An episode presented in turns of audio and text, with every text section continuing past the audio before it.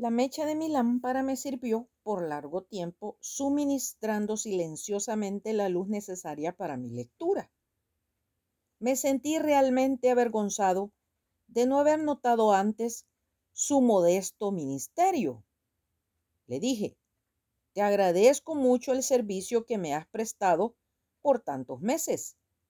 ¿Qué he hecho yo por ti? ¿No has alumbrado cada noche la página que leo? Por cierto que no. No tengo luz que dar. Sácame del aceite y verás cuán rápidamente me apago. Enseguida me transformaría en un pedazo de tela humeante. No soy yo quien da la luz, es el aceite que ha saturado mi tejido. Él es el que te alumbra. Yo simplemente sirvo de intermediario entre el estanque de aceite y la llama que te alumbra.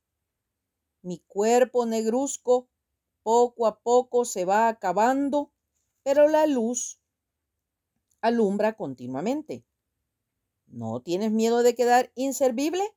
Mira cuántas pulgadas te quedan aún.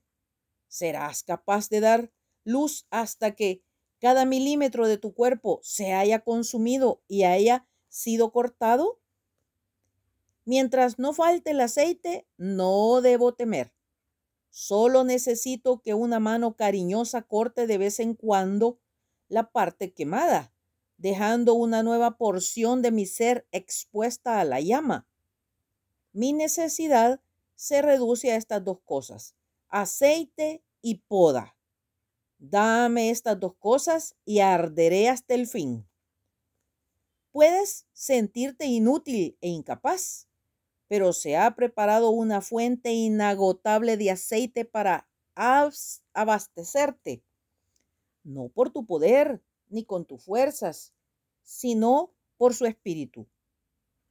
Hora tras hora el aceite sube por la mecha para alimentar la llama.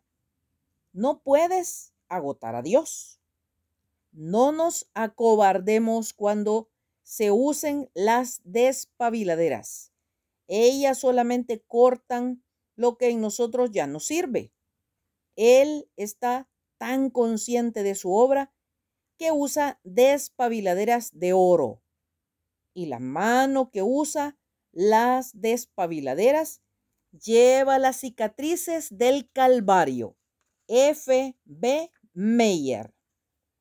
Tú encenderás mi lámpara Señor mi Dios, alumbrará mis tinieblas. Salmo 18, 28. Bendiciones.